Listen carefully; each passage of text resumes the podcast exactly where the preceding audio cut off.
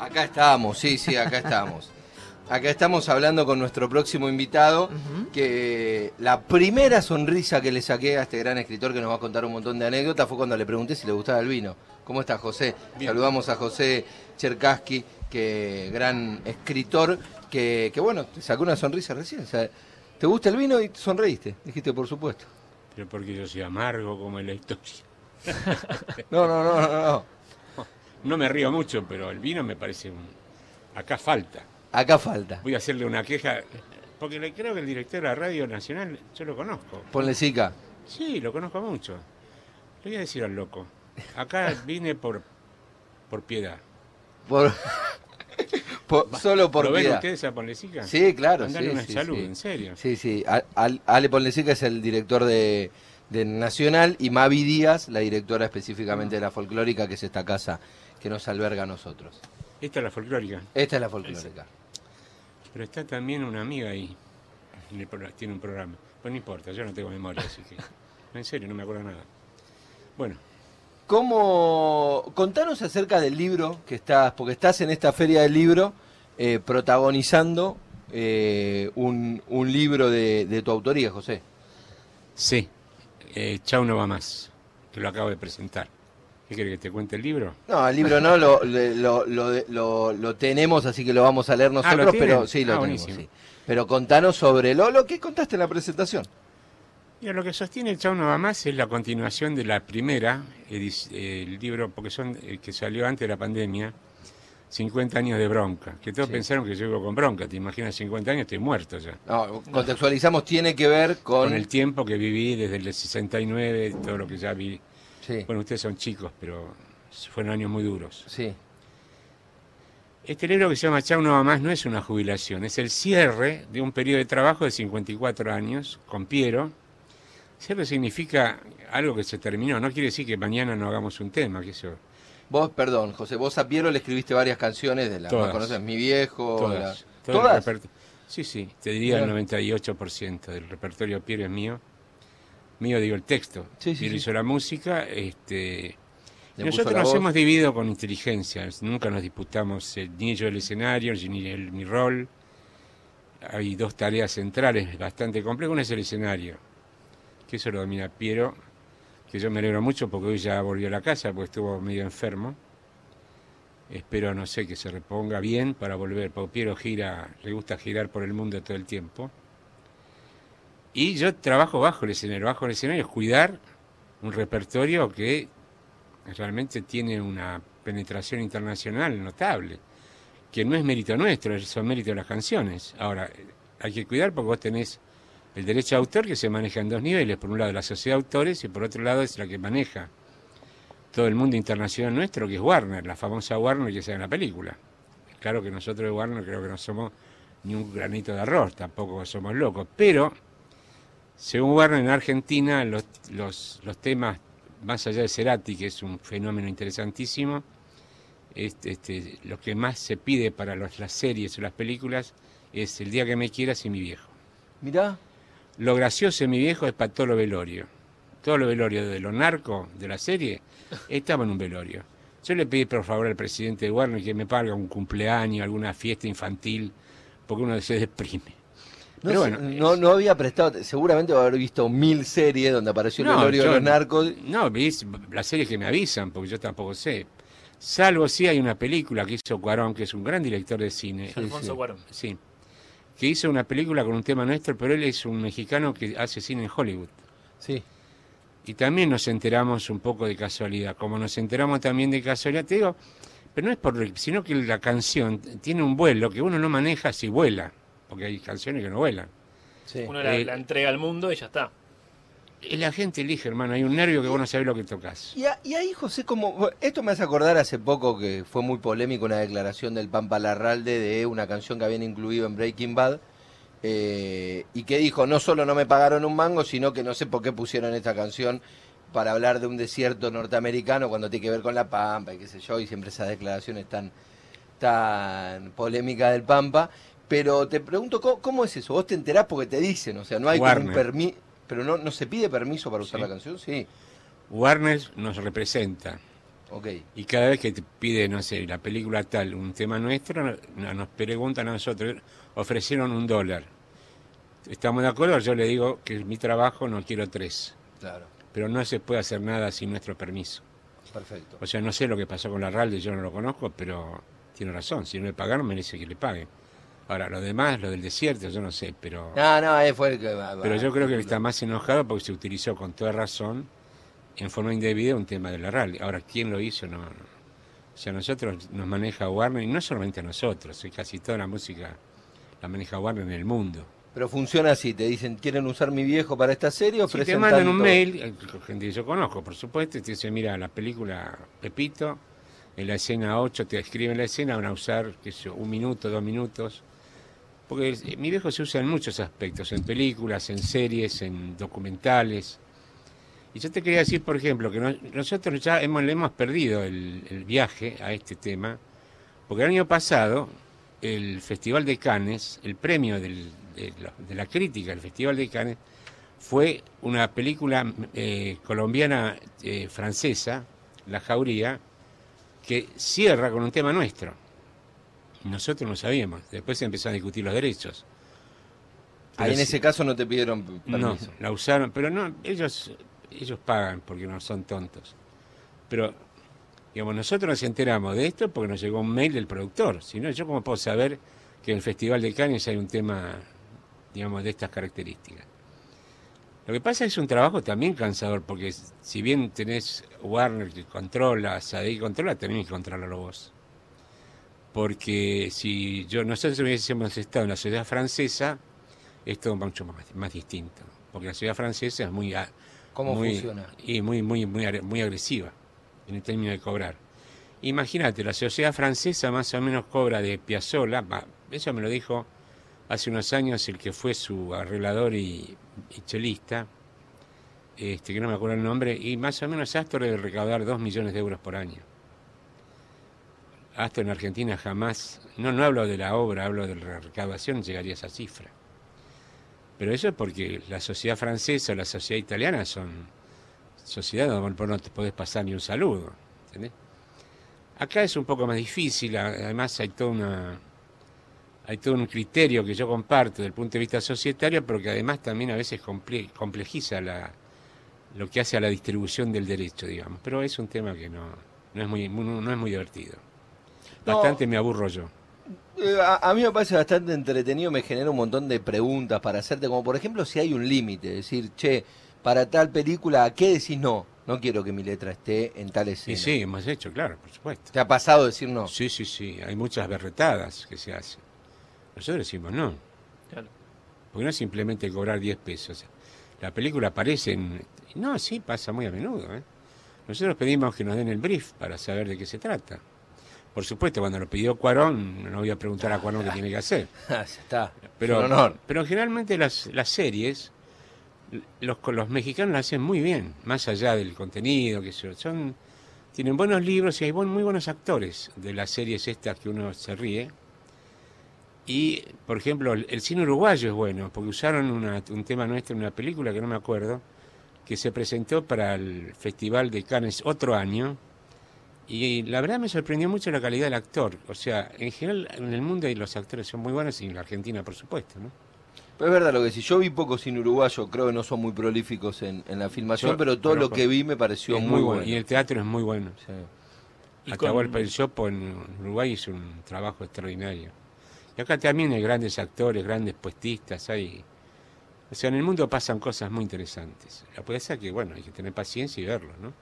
Y cuando la- las obras, eh, pasa como por ejemplo esta película que decías de Alfonso Cuarón, la ponen en una película, al final de una película, te pones a pensar en cómo la interpretó el otro, eh, cómo tomás eso. No, la interpreta Piero, ¿eh? No es que yo ponen un cantante No, aparte. digo, cómo pensaron, digamos, por qué pensaron esa, sí, esa te- música pero- para ese Y sí, momento porque a mí de la primero me llega el brief, o sea, yo sé lo que va a pasar. Claro. ¿En qué contexto, digamos? ¿En qué contexto? Por ejemplo, sí, también se hizo en España, que también una discusión sobre el padre, que creo que se llama Mamá el Padre, algo así, que yo encontré de casualidad en internet, donde es una serie de cuatro, de cuatro capítulos donde utiliza a mi viejo. Sí. Bueno, ellos no piden autorización, pero la serie es buena. Después, bueno, las discusiones económicas son otras. Nosotros tratamos de mantener cierta calidad, tampoco somos Gardel y Lepera, ¿viste? ¿Qué sé yo? Pero cuidamos mucho un repertorio que hay que cuidar. Eso de Gardel y Lepera, digo, contemporáneamente, no sé qué tan lejos están. Déjalo ahí. ¿Mi viejo quién era? ¿Era tu viejo? Mi papá. Sí. Mi papá fue una persona muy importante para mí. Murió cuando yo tenía 14 años, pero fue muy importante. Y era un buen tipo. No sé si era un buen tipo. Bueno, era un lo dice tipo la que, canción. sí, sí, era un personaje muy interesante. Él venía, era un inmigrante. Se muere muy joven. Creo que no- él sentía que no tenía nada que hacer acá y tenía razón. Razón, digo, por, por su dolor, digamos, ¿no? Y su, Que no tenía nada que hacer acá en Argentina por el exilio. por el trabajo, porque ellos no tienen- los oficios de los inmigrantes, salvo que te pongas a estudiar, eran en ese momento ser vendedor ambulante, Claro. que no es degradante, pero mi viejo no, no se sentía cómodo vendiendo sábanas. Eso ni lo justifica ni nada, digo lo que le pasaba. ¿De dónde era tu viejo? Mi viejo era de Ucrania. Y justamente. sí. No, mi viejo estudió en Ucrania, hizo toda la, todas las car- no, no llegó a la universidad porque se fue antes por la revolución rusa, que le te cuente la historia de papá, te vas a aburrir, ¿eh? No sé. Este, Hasta ahora no me vengo aburriendo. Era un tipo muy formado, un tipo que leía mucho. Por ejemplo, hablaba con mi papá y te das cuenta del extranjero. Hablaba como ¿No nosotros. te dabas cuenta? No. Mm. Mirá. Un gran lector. Yo, gracias a él, descubrí la literatura rusa, después la literatura americana. Decir que, bueno, muere cuando yo soy mi pibe, y de, pero me queda. O sea, mira, la anécdota de mi viejo que te puede interesar y que puede interesar es muy simple. A mí me interesaba todo este el teatro, pero yo no sabía porque me gustaban mucho los, en ese momento los los radioteatros que se escuchaban. En ese momento la televisión prácticamente no existía. Entonces, mi papá una vez me propone ir al teatro con él. Y vamos a ver una obra que no me acuerdo, me acuerdo las escenas, ¿eh? que era semi oscura, había un actor una actriz. Yo me acuerdo, sí, la puesta más o menos, te digo, me acuerdo, tengo algo borroso, pero me quedó muy impactado la imagen, las luces, lo que pasaba. Y termina la obra y yo quedo loco, ¿viste? No, entendía la primera vez que vi teatro en mi vida. Yo tenía ocho años, nueve años. Entonces, en Diagonal es lo que ese teatro que sigue existiendo, que está abajo, en Córdoba y cerca de Córdoba y Florida, hay un teatro que es un subsuelo, que tuvo, que es- en su momento fue un teatro, no sé ahora. Entonces en diagonal había una, un bar y cuando termina la obra mi viejo me lleva, porque a mi viejo le gustaban mucho los bares, que es donde yo tomo ese vicio del bar. Y yo lo mataba preguntas, y esto, qué sé yo, las cosas que le pregunta a un chico. La respuesta de mi papá fue muy interesante. Yo te di la llave, la puerta es tuya. Como diciendo, ahora rompete la cabeza vos. Y yo agradezco eso, porque sí me tuve que romper la cabeza para entenderlo. O sea, ese era mi papá, digamos, ¿no? Y tenía cosas buenas, tenía cosas malas, me fajaba mucho, pero bueno, ¿qué va a hacer? Tampoco era un santo, pero me dejó, pues me dejó, o sea, la, la impronta, por eso ese libro se lo dedico a mi papá. La impronta es de mi viejo, sin duda. O sea, un tipo que es muy importante para mí. ¿Y este Chau no va más? ¿Decís se lo dedicás a tu papá? Sí, sí, te fijas, dice a mi, a mi, mi papá. Sí, sí. Y hablabas al principio de que no es el no, no es el final, como es, no es un acta de función, fue que dijiste. No, no es un certificado, decir, este, chao no mamás, es un certificado de función. Es cerrar un proceso. Pasar la hoja, digamos. O sea, da vuelta a la página, por ejemplo, yo ahora estoy en el proyecto de hacer con un texto que se llama Los Nadies una obra sinfónica. Bueno, estamos hablando con el músico. Lo que pasa que hay que entender que la, la música tiene, llega a lugares que uno no imagina, siempre que llegue.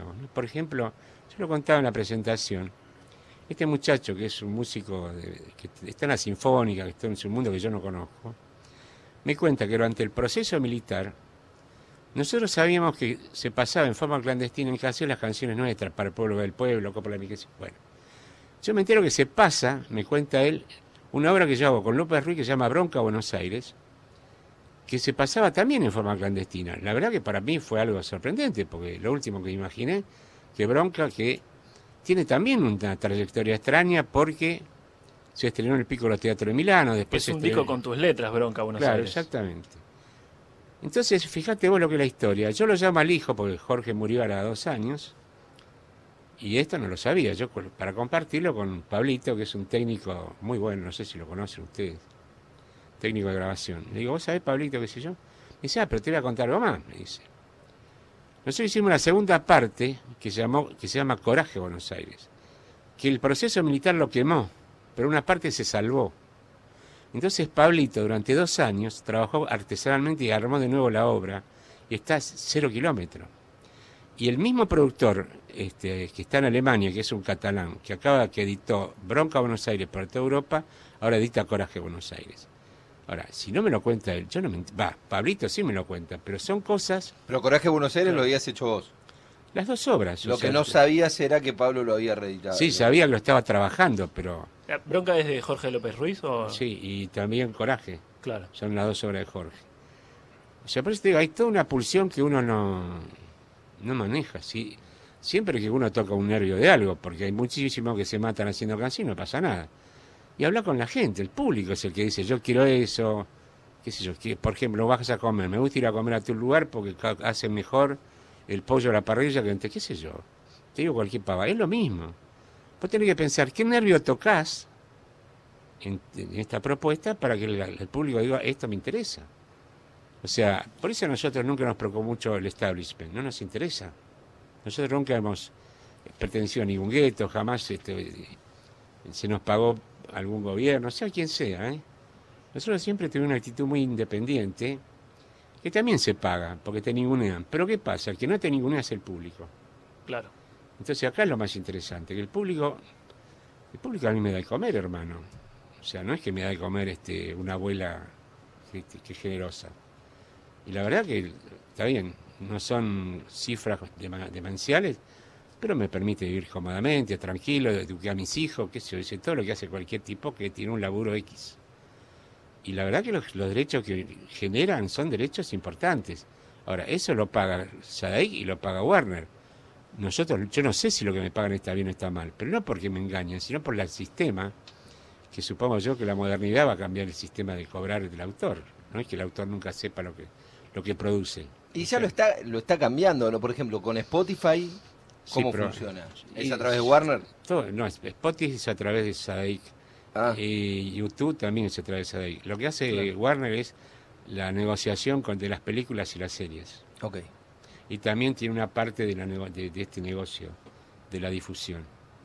Estamos hablando con José Cherkaski, que acaba de presentar su, su libro Chau no va más, que dijo que no, no fue un certificado de jubilación, sino que es el final de una obra que le permite una nueva página. Sí, mira, yo acabo de cumplir 80 años. Sí. Y uno tiene un temor muy interesante, no repetirse, porque la mayoría se repite.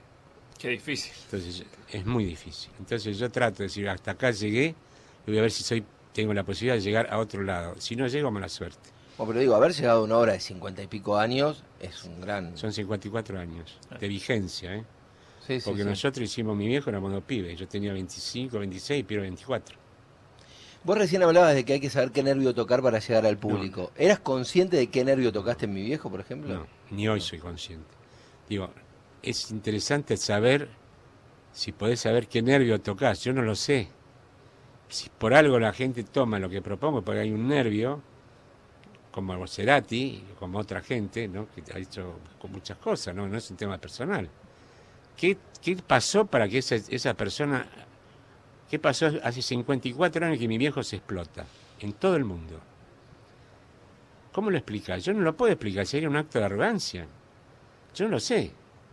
Digo, es una locura. Por ejemplo, los Países Bajos consumen mi viejo. Es muy difícil. Los japoneses este, graban mi viejo. ¿Qué sé yo? Yo estuve ¿En qué contexto, en qué momento lo escucharán? Ah, claro. No, además yo estuve en Tokio, digo, ¿cómo, qué, vieron los japoneses? O el funeral que decías vos.